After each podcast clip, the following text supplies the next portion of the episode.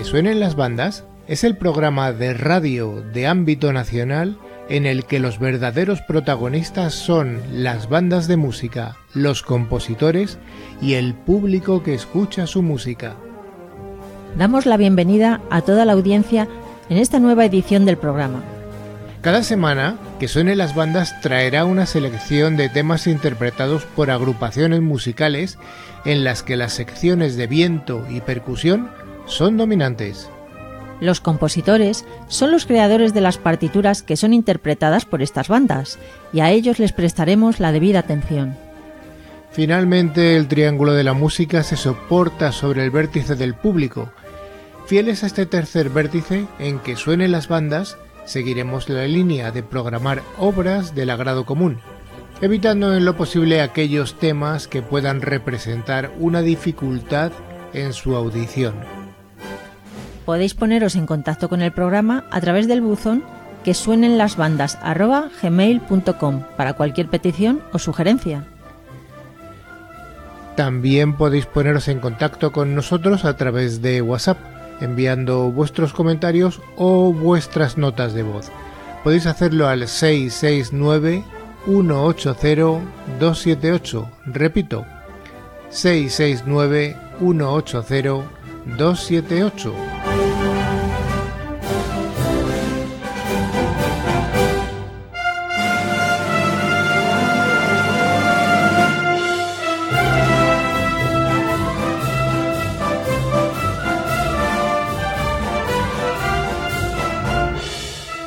Al pie de los micrófonos Maribel Morales y Carlos Lillo.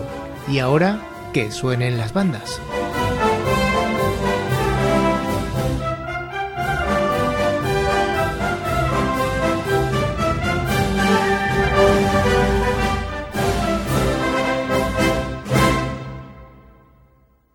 La parranda es una zarzuela de tres actos con música de Francisco Alonso y libreto de Luis Fernández. Se estrenó el 26 de abril de 1928 en el Teatro Calderón de Madrid. Es una obra de trama sencilla, canta la belleza de la rica y frondosa huerta murciana, la nobleza de sus gentes y las profundas raíces de sus tradiciones. Como hemos dicho, su autor es Francisco Alonso López, que nació en Granada en 1887 y murió en Madrid en 1948. La música de Alonso es graciosa, alegre, de fácil melodía y acento popular. Destacaba en los pasodobles y chotis, a los que imprimía garbo y desenfado. Muchas de sus obras continúan siendo muy apreciadas, como el paso calle Los Nardos, el chotis El Pichi, ambos son de la obra Las Leandras. También destaca el chotis Tabaco y Cerillas de la revista Las de Villadiego o la canción Maite Chumía, ambas con letra de Emilio González del Castillo. Escribió igualmente dos pasodobles para las fiestas de la ciudad de Alicante, Les Fogueres de San Juan, titulados La Festa del Poble, que se estrenó en 1934, y La Nit de San Juan, paso doble para banda, coro y bajo solista. Llegó a presidir la Sociedad General de Autores de España. Luis Fernández, poeta, periodista, dramaturgo y guionista cinematográfico, escribió un texto con maravillosos versos que fueron muy aplaudidos, especialmente cuando la obra se dio a conocer en el Teatro Romea, de Murcia. La partitura de la parranda es una de las mejores de Alonso e incluye números que recogen el ambiente y la luz de la región murciana, como el coro de botijeros, la ronda de las solteras y el amor por la tradición en la salve de Auroros. Destaca también el dúo de Aurora y Miguel, el simpático terceto cómico que sostienen Carmela, Retrasao y Don Cuco, y las pícaras coplas del Quisiera, en las que Retrasao da consejo a la recién casada Aurora, y sobre todo la canción del platero, bellísima romanza de barítono. Pero sin lugar a dudas la pieza más famosa es el canto a Murcia, interpretada por el protagonista, por Miguel y también por un coro. Escuchémoslo.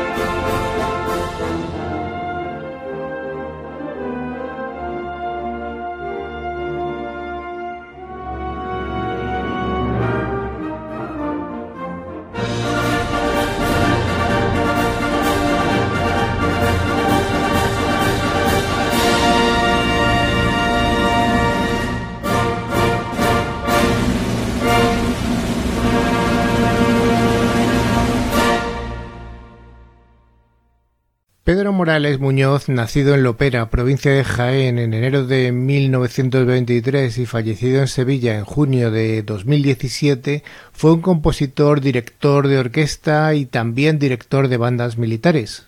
Fue director de la banda de la Academia de Infantería de Toledo y finalmente en 1967 toma el mando de la famosa banda de música del Regimiento de Soria número 9 de Sevilla, siendo el director que más tiempo ha permanecido al frente de esta banda, desde 1967 hasta su paso a la reserva en 1984.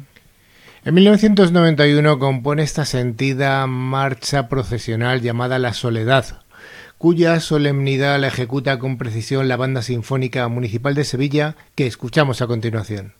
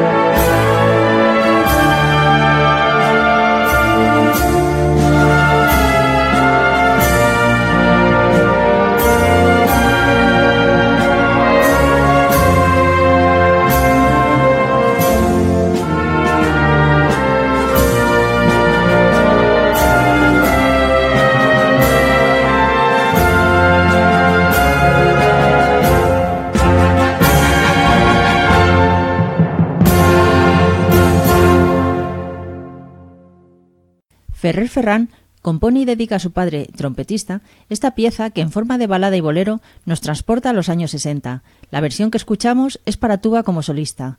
La tuba es el mayor de los instrumentos de metal y rara vez disfruta del protagonismo que escuchamos hoy.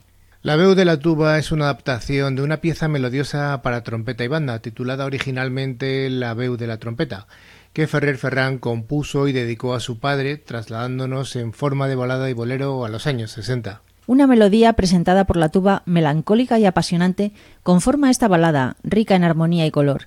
El bolero, de atractiva línea melódica y ritmo seductor, nos transforma al asombroso paraíso que te va trasladando al fascinante encanto del ensueño. Esta composición fue estrenada el 28 de febrero de 2010 en el Auditorio Alegro Centro Musical de Valencia, siendo el solista de la tuba el concertista Eduardo Nogueroles y fue acompañado al piano por el propio autor. Escuchemos pues este, esta balada para tuba y banda, realmente algo diferente, tanto que no hay muchas composiciones para la tuba.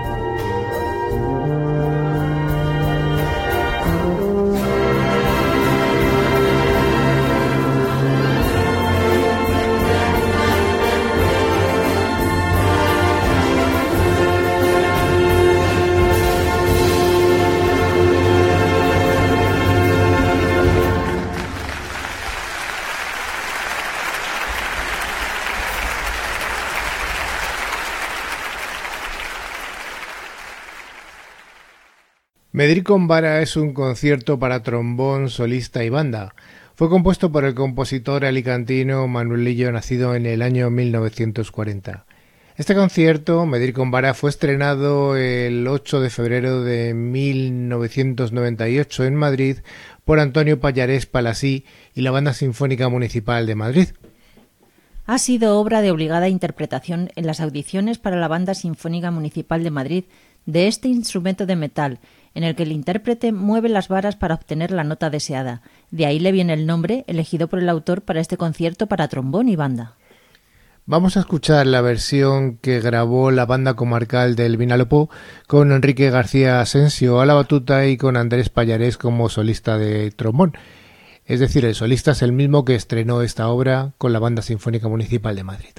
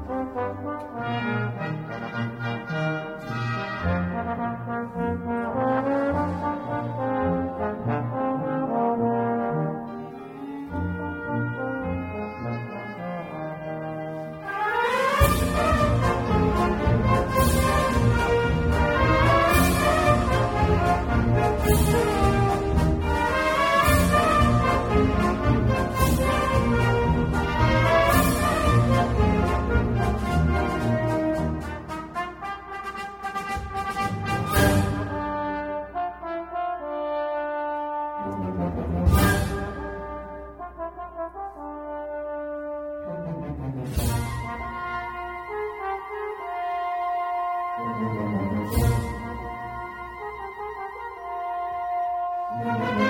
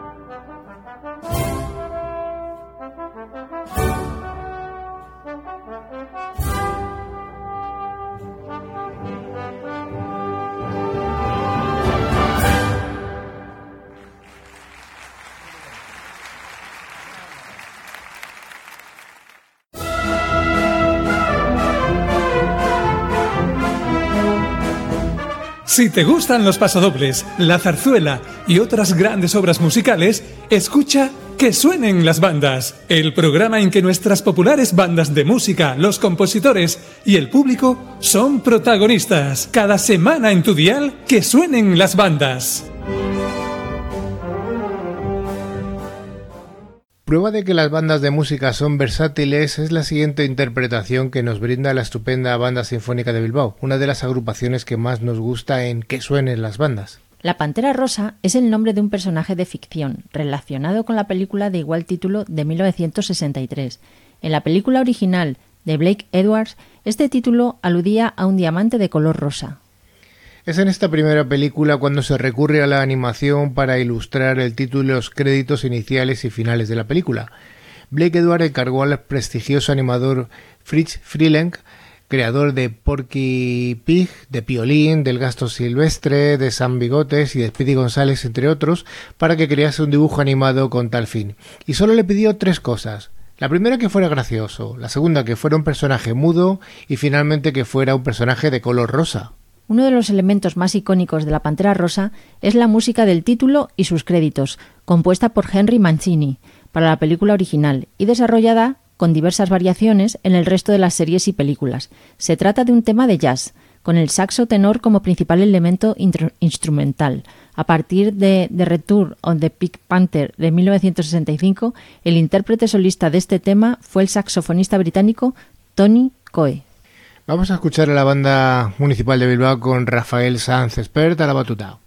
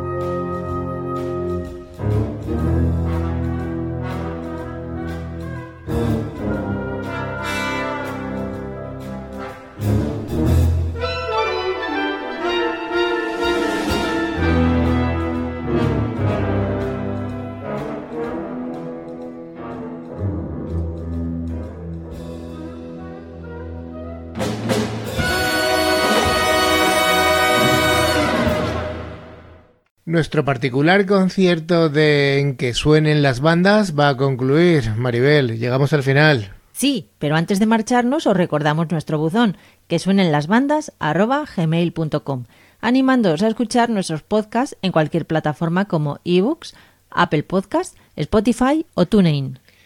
También recordamos que tenemos un WhatsApp al que nos podéis enviar mensajes de voz o de texto. Es el 669 180 278. Lo repito, 669 180 278. Recibid un abrazo de parte de Carlos Lillo y Maribel Morales. Escuchad música esta semana y volvemos en siete días. Que suenen las bandas.